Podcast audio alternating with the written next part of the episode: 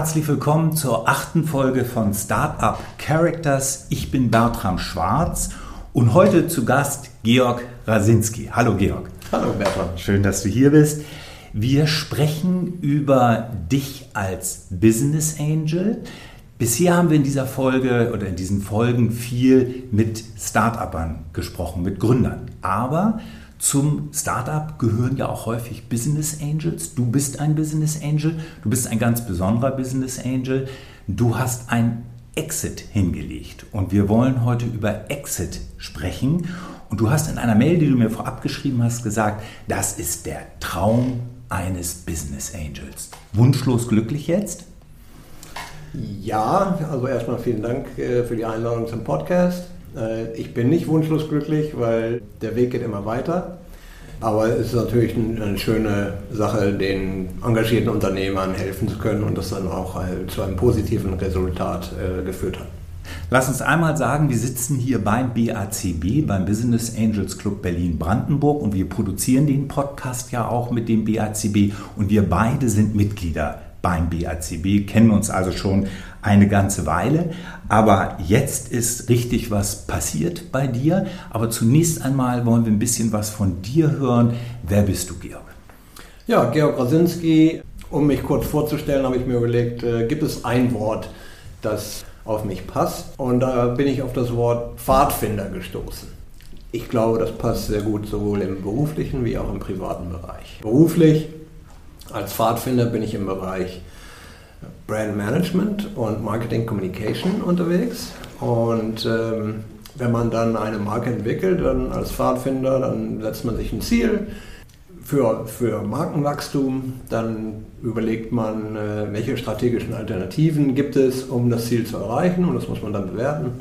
Und dann begibt man sich auf die Reise und setzt das operativ um. Und dieser Prozess hat mir eigentlich immer am meisten Spaß gemacht äh, im beruflichen Leben. Und dann privat äh, als Pfadfinder bin ich immer gerne den, den nicht so betretenen Pfad eingegangen mit kalkulierbarem Risiko.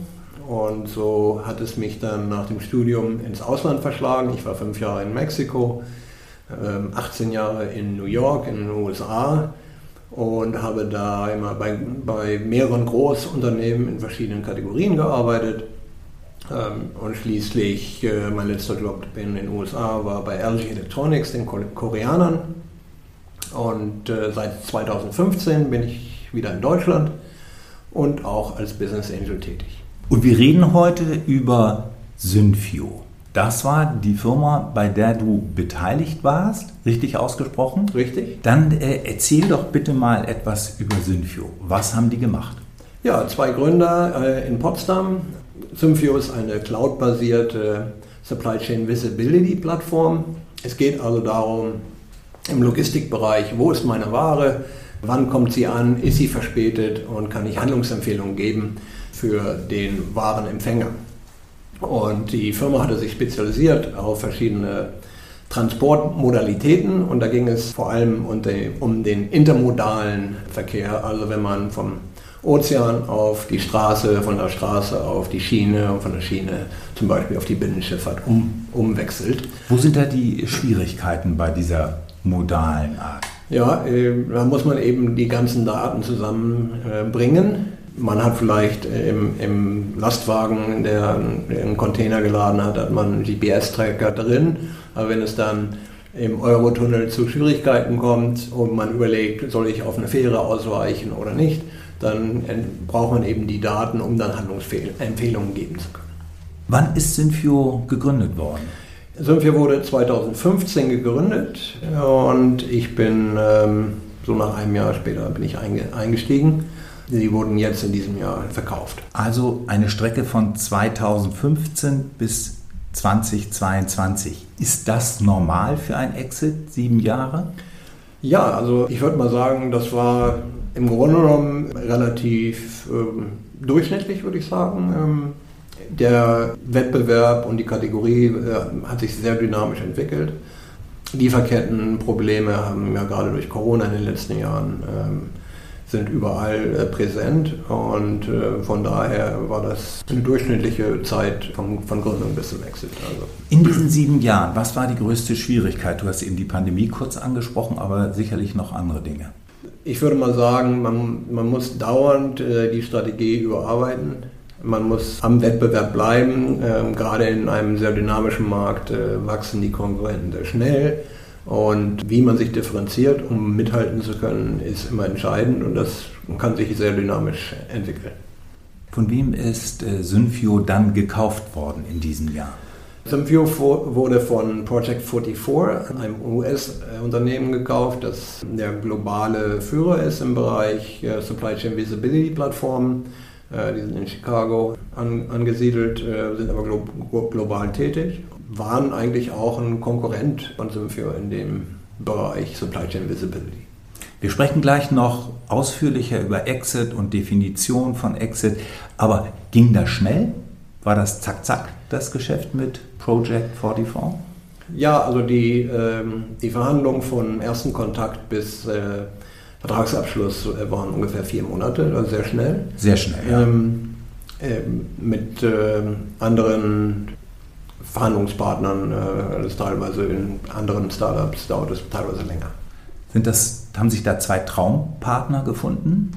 Ich glaube schon, die, die Synergie ist definitiv äh, da und die, die Gründer waren auch äh, sehr positiv über die Synergie-Umsetzungsmöglichkeiten als, als gemeinsame Firma.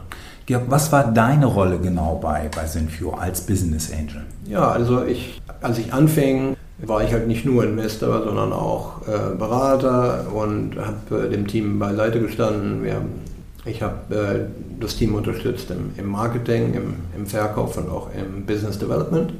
Äh, sehr aktiv am Anfang und dann als äh, weitere Investoren zukamen und die Firma größer wurde, dann ähm, ist man als Business Angel nicht unbedingt so aktiv mehr, aber natürlich äh, immer für Ratschläge bereit. Bist du stark eingebunden worden beim Exit? Ja, also nee, nicht unbedingt, also, aber alleine ähm, das Vertragswerk zu lesen, das waren irgendwie 1200 Seiten. Äh, da muss man sich schon ein bisschen drum kümmern, um, um zu verstehen, was, äh, was da auf einen zukommt. Wow, 1200 Seiten. Also dann lass uns mal über den Exit an sich reden. Fangen wir doch mal ganz einfach an, die Definition des Exits. Was ist ein Exit? Ja, also für Startups ist ein Exit eigentlich, wenn man äh, entweder an die Börse geht oder sein Unternehmen verkauft an, an einen Käufer. Für den Business Angel ist ein Exit, wenn äh, man seine Anteile, Anteile wieder liquidiert. Liquidiert hört sich so neutral an, wenn es geht, für mehr, als man eingesetzt hat. Das ist dann ideal, richtig. Und das hat Aber bei dir auch geklappt? Das hat bei mir auch geklappt, ja. Also da war ähm, ein Multiple dabei, ne, das, äh, wo ich meinen Einsatz wieder raus habe und auch einige andere Investitionen damit finanzieren konnte. Multiple ist der Faktor von dem eingesetzten Kapital. Also wenn man 1000 äh, Euro eingesetzt hat und 5000 rausbekommen hat, ist es der Multiple 5. Genau. Was ist denn so ein, ein normaler Multiple? Ich will jetzt gar nicht so genau bei dir nachfragen, aber was setzt ein Business Angel an, wann es ein erfolgreicher Exit ist? Naja, man sagt ja, dass ein von zehn ähm, Startups äh, nur erfolgreich äh, ist. So, dann hat man natürlich sein, sein Risikomultiple, muss man also dann in zehn Startups investieren, um, um die Chance zu haben, aus einem rauszukommen. Hast das ist vielleicht ein bisschen aggressiv, aber äh, also bei mir war es nicht so gut. Hast du in zehn Startups investiert, sodass du Nein. auf der sicheren Seite bist? Nein, und, äh, das habe ich auch nicht. Also für mich war das äh, erst das zweite Investment mit der Firma. Also das ist schon eine gute Leistung. Ja. Von zwei, einen jetzt durchgebracht genau. im Exit. Es ist mal so viel die Rede von Exit-Strategie. Von wem muss die gemacht werden und was ist das? Ja, eine Exit-Strategie ist eigentlich, äh, dass man Hypothesen aufstellt, wer potenzielle Käufer sein könnten, was deren Strategie ist und, und Ziele und äh, welchen Mehrwert man diesem Käufer dann bieten kann als, als Startup. So, und ähm, das sollte man eigentlich so früh wie möglich anfangen. Was heißt denn so früh wie möglich? Also Gründer kommen zusammen, trinken vielleicht ein paar Bier zu viel, GründerInnen und, äh, oder auch äh, andere Getränke und haben dann eine verrückte Idee. Muss denn schon beim ersten Kneipenabend die Idee und der Gedanke an den Exit da sein? Nein, nicht unbedingt. Aber wenn man sein Geschäftsmodell hat und irgendwo Product Market Fit da ist und vielleicht die ersten Umsätze kommen, dann sollte man schon mal überlegen, was es für potenzielle Käufer gibt, in welche Richtung das geht, um auch seine eigene Geschäftsstrategie zu informieren. Du hast eben gesagt, Project 44 war ein Wettbewerber, der ja. dann gekauft hat. Wo findet man denn die potenziellen Exit-Partner? Ja, da muss man halt Hypothesen ausstellen. Das können halt Konkurrenten sein. Das können andere strategische äh, Firmen sein, die irgendwo an der Technologie interessiert sind. Oder reine Finanzinvestoren, die einfach nur an, an das Wachstum kaufen wollen. Es gibt also verschiedenste Möglichkeiten. Deshalb ist es sinnvoll, sich zu überlegen, welche Art von Käufern gibt es, um sich dann vorher das äh, zu überlegen und äh, demnach seine Strategie äh, aufzusetzen. Wie war das bei Synfio? Habt ihr gleich Project 44 und das war's? Oder seid ihr rumgelaufen und habt geguckt und viele Gespräche geführt? Ja, wir haben, ähm, das ist eine der, der Learnings eigentlich aus dem Prozess, dass man sich, sich äh, so früh wie möglich darum kümmert, ähm, wer, wer ähm, ist denn ein potenzieller Käufer und dass, dass man auch dann seinen Stolz irgendwie abgibt und sagt, oh, mit der Konkurrenz spreche ich nicht, sondern dass man einfach äh, Beziehungen aufbaut zu potenziellen äh, Käufern. Weil wenn man dann wirklich mal davor steht, entweder verkaufen zu wollen oder zu müssen, dann geht es meistens schneller, als man äh, Zeit hat, dann noch neue Beziehungen aufbauen zu können. Musstet ihr verkaufen? Nein, äh, aber wir, wir wollten äh, und von daher war es... Ähm, die Zeit war reif. Die, die Zeit äh, war, war entscheidend. Habt ihr mit vielen anderen gesprochen, also mit anderen Wettbewerbern, mit strategischen Investoren? Ja, da waren vorher sind Gespräche gelaufen und, und von daher ist es halt eben immer sinnvoll, mehrere Alternativen in petto zu haben, um dann auch eine bessere Verhandlungsposition zu haben. Welche Rolle spielen die Gründer dabei oder anders gefragt, welcher Arbeitsaufwand ist das, den richtigen Exit-Partner zu finden und welche Rolle spielen die Business Angel oder Gesellschafter dabei? Ich glaube, also einige der Investoren haben auf jeden Fall den Gründern nahegelegt, dass den Prozess durchzugehen, um zu überlegen, und es gibt ja auch ähm, Third Parties, die dann einem helfen, äh, sowas aufzusetzen, also je nachdem, wie intensiv man das betreiben will. Äh, Third Parties, wer ist das? Also, also ähm, Service-Unternehmen, die sich darauf spezialisieren, einen, einen Merger or Acquisition äh, Kandidaten zu finden. Habt ihr sowas in Anspruch genommen bei euch? Wir hatten äh, teilweise äh, uns verschiedene Firmen angeguckt, die, die dann mal äh, so eine Liste dann aufsetzen, welche potenziellen Kandidaten in Frage kämen.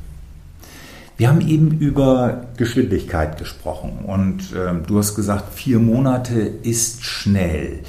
Wie hält man die Geschwindigkeit und äh, welche ja, Eckpunkte muss man da beachten bei so einer Verhandlung? Ja, also äh, Geschwindigkeit ist, glaube ich, ganz wichtig. Wenn man merkt, dass irgendwo die Verhandlungen äh, stocken, dann ist es ganz entscheidend, äh, dass man sich eben überlegt, ob es noch Alternativen gibt, weil es gibt nichts Besseres als eine aggressive Partnerschaft, den Vertrag dann auch unter Dach und Zach zu bringen. Jeder Tag, der es länger dauert, kommen, kommen neue Probleme. Äh, das war also ganz entscheidend. Das muss man sich so wie bei einer frischen Liebe vorstellen oder wie ist das? Ja, gute Analogie. Ähm, man sagt immer, man muss das, das, das äh, Eisen ins Feuer legen, weil, während es heiß ist. Bei der Liebe weiß ich nicht, das baut sich länger, längerfristig auf. Aber um einen Vertrag zu Ende zu bekommen, da kann es halt dann nicht mehr äh, sich äh, monatelang hinziehen und äh, werden Paragraphen besprochen und so weiter. Also ein, anderer guter, gutes Learning ist, dass man die Anwälte halt sehr früh an, an Bord holt, klare Meilensteine von der Zeit her auch festsetzt, ähm, so dass beide Parteien äh, zusammen gegen diese Ziele hinarbeiten, so dass es dann auch keine Verzögerung gibt, die, ähm, die, das, die den Prozess unnötig weiter ähm, herauszögern. Du hast eben gesagt, dass ihr mit mehreren gesprochen habt, potenziellen Interessenten. Also habt ihr auch Prozesse gehabt, die nicht zum Erfolg geführt haben. Wo merkt man, also da sind Verzögerungen, jetzt sollten wir uns äh, überlegen, ob wir überhaupt weiter verhandeln? Ja, wenn plötzlich Paragraphen hin und her geworfen werden und irgendwo dann keine, keine Definition zustande kommt, die für beide, die für beide Partner entscheidend sind. Teilweise ist dann ähm, Nebensächlichkeiten äh, werden plötzlich wichtig und das ist halt äh, dann irgendwo ein Indiz dafür, dass man, äh, dass es nicht so läuft, wie es eigentlich sein sollte. Gut, mhm. du wolltest noch was sagen. Du hast Luft geholt. Ja, ähm, der, der zweite Punkt ist, dass es, ähm, was, was uns auch passiert ist, oder was mir ähm, jetzt nicht in dem speziellen Unternehmen, aber ganz generell auch schon passiert ist, dass man muss sich immer halt auch immer im Klaren sein, welche Macht und welche Autorität der Verhandlungsführer des Käufers eigentlich hat. Und teilweise muss der ja auch an ein Board berichten oder an den Hauptinvestor. Äh, und da muss man halt auch sicher gehen, dass da der Rückschluss auch stattfindet. Teilweise ähm, verhandelt man dann lange und dann kommt plötzlich eine neue Person, die einem äh, was in den Weg legt. Dann geht alles wieder von vorne los. Ja. Ihr habt euch gefunden und dann gibt es den Begriff vom Earnout. Könntest du das mal bitte erklären? Ja, entweder man einigt sich auf einen Preis und ähm, dann sind beide Parteien zufrieden und es gibt Cash-Transaktionen oder eine, eine, Umwandlung der, der, Anteile. Aber manchmal passiert auch, dass die Parteien sich nicht unbedingt über den Preis äh, geeinigt haben und dann kommt so eine Methode wie ein Earnout zustande. Das ist also dann, wenn der, wenn der Käufer äh, vielleicht nicht den genauen Preis haben will, äh, bekommt, den der, den der Verkäufer anbietet. Und ähm, dann wird halt gesagt, werden bestimmte Performance Indicators festgelegt und KPIs für, wenn ihr so und so welche Ziele in den nächsten sechs Monaten erreicht oder in zwölf Monaten, dann kriegt ihr nochmal so und so viel Geld dazu und dann ähm, erreicht ihr dann den Preis, den ihr haben wolltet. Und das ist auch immer eigentlich ein Indiz dafür, dass irgendwo da kein Vertrauen besteht. Also Earnouts sind mit Vorsicht zu, zu betrachten, sind erstmal auch schwierig zu definieren selbst wenn sie ganz gut definiert sind, sie ja irgendwo, da muss man das Startup, äh, das von dem Käufer eigentlich äh, übernommen wird, ja immer noch als, als separate Unit betrachten, weil äh, sobald da Synergien entstehen, dann kann man in dem, die, die Zielentwicklung ja gar nicht mehr direkt zuordnen, wenn die Firma eigentlich Synergien freisetzen will und zusammenarbeiten will. Das ist dann also auch sehr schwierig, das dann noch durchzuziehen. Das ist, sind ja die beiden, äh, der, der, Käufer und der, der, Verkäufer ja daran interessiert, irgendwelche Synergien so früh wie möglich freizusetzen. Und das ist im Grunde ein in die Länge gezogener Verkaufsprozess. Richtig, ja. Und habt ihr einen Earn-out gehabt? Nein. Ihr habt verkauft und tschüss. Ja. Sind die Gründer noch in der Firma irgendwie drin als Angestellte? Richtig, ja. Sogar das ganze Team. Ja. Das ganze Team ist übernommen worden und die Geschäftsführer auch in leitender Position. Richtig. Das ist eigentlich auch relativ normal, nicht? Ja, würde ich sagen, weil man dann verliert man auch schnell die, die, das Equity, äh, überhaupt die Technologie, das Produkt und die Erfahrung mitzunehmen. Also für jeden Käufer macht das, glaube ich, äh, ziemlich Sinn und äh, ist natürlich dann auch für, für die Gründer äh, super spannend, dann in, in einem größeren Unternehmen ihre Idee auch weiter verwirklichen zu können. Du warst bei dem ganzen Prozess als Business Angel dabei. Ja. Wir beide sind hier im Business Angel Club Berlin Brandenburg. Wir haben eben schon ein bisschen über die Rolle des Business Angels gesprochen. Kannst du noch mal ganz allgemein sagen, was die Aufgabe und Rolle von einem Business Angel ist?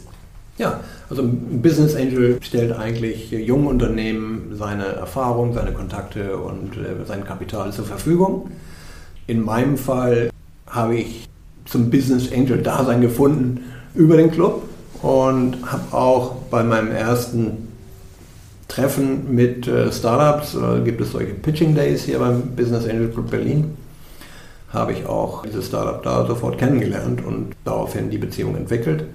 Hast du in Gemeinschaft investiert oder alleine? Nee, also ich habe alleine erstmal investiert, aber dann kamen noch andere Business Angels dazu. Ich war auch einer der ersten Business Angels in, in, äh, in Sylvio.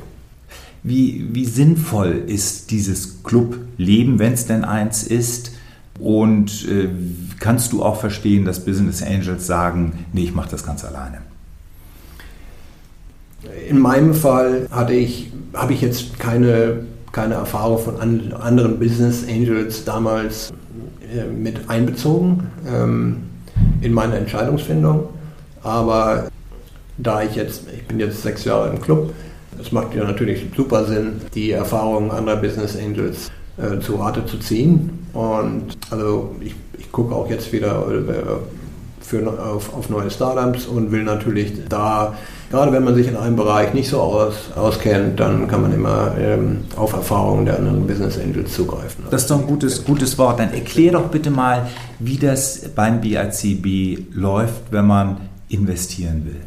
Ja, also, also zunächst einmal äh, bekommen wir ungefähr 700 Bewerbungen im Jahr von Startups und ähm, das geht dann halt durch einen Funnel durch, wo wir ähm, die attraktivsten Startups jeden Monat äh, zu sehen bekommen in einem Pitching. Das äh, gibt dann einen ziemlich äh, qualitativ hochwertigen, wir nennen das Deal Flow. Ja, und ähm, in diesen Pitching-Events äh, lernt man die Startups kennen. Sie pitchen halt äh, in fünf Minuten ihre Idee stellen sich kurz vor, ähm, die Business Angels hören zu und dann geht man in vertiefende Gespräche äh, danach. Wie viele Business Angel gibt es beim BACB? Ja, wir haben jetzt äh, fast 100 Mitglieder. Der Club ist sehr dynamisch gewachsen. Und zu deinem Punkt, wie, wie können sich die Business Angels auch noch gegenseitig helfen? Ähm, wir haben auch einen Fonds aufgelegt, äh, in dem über 40 Angels schon beteiligt sind, ähm, sodass man sowohl alleine auch als im Fonds in Startups investieren kann. Und wenn du jetzt wieder vor der Entscheidung stehst, investiere ich oder investiere ich nicht, gehst du mehr danach, wer die Gründer sind oder mehr nach der Geschäftsidee? Also fängt mit der Geschäftsidee an, dass man sagt, okay, ja, das klingt interessant, aber dann, also ich würde mal sagen, 10% Geschäftsidee und dann sind es 90% das Team. Also für mich ist das Team ganz entscheidend. Da muss einfach die Chemie stimmen.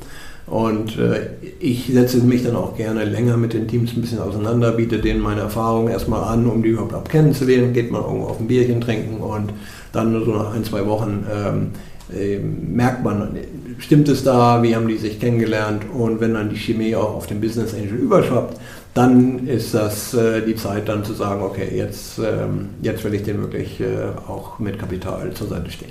Du hast eben den Prozess innerhalb des BACB vorgestellt und da ging es dann um diese Pitching-Events und dann gibt es immer das geheimnisumwobene Pitch-Deck. Das ist ja eine Art Präsentation. Wie wichtig ist das Pitch-Deck?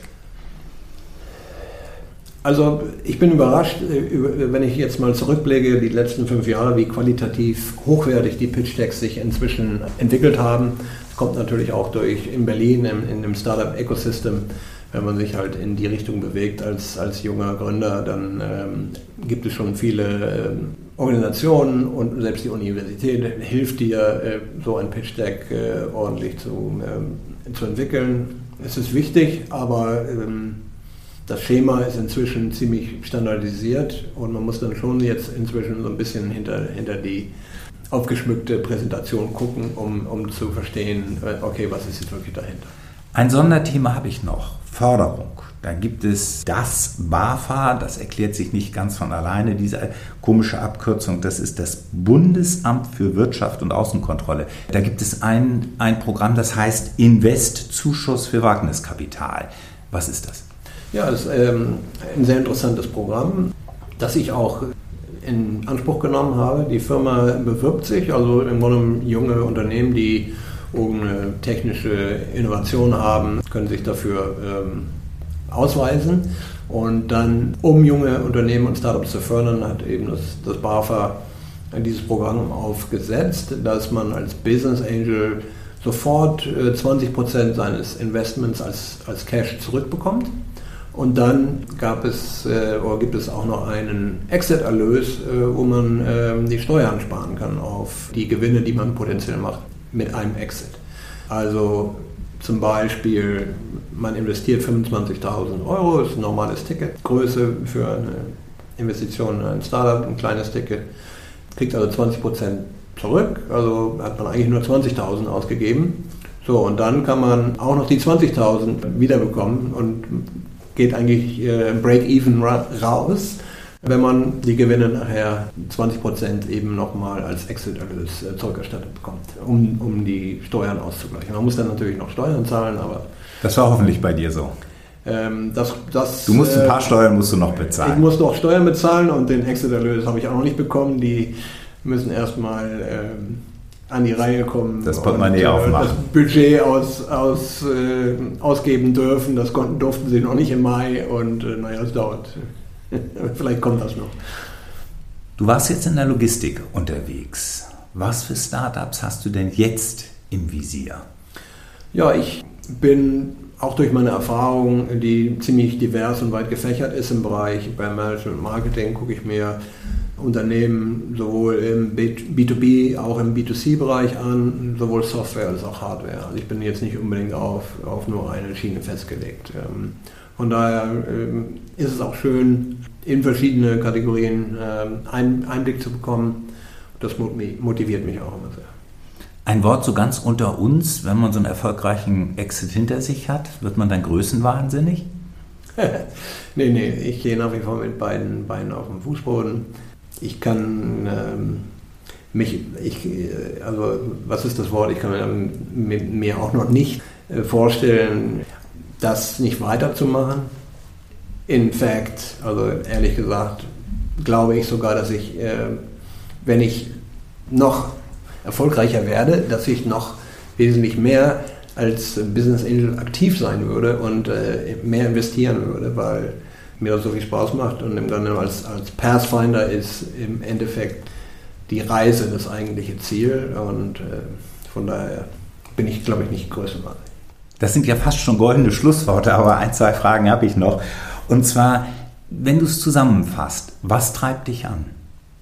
Ja, zunächst mal mit ambitionierten Gründern zusammenzuarbeiten und von denen zu lernen und dann auch die Erfahrung äh, preiszugeben und was ich sagte, eben die Erfahrung, äh, Einblicke in verschiedene Market Trends zu bekommen, am Ball zu bleiben, das, das ist sehr schön.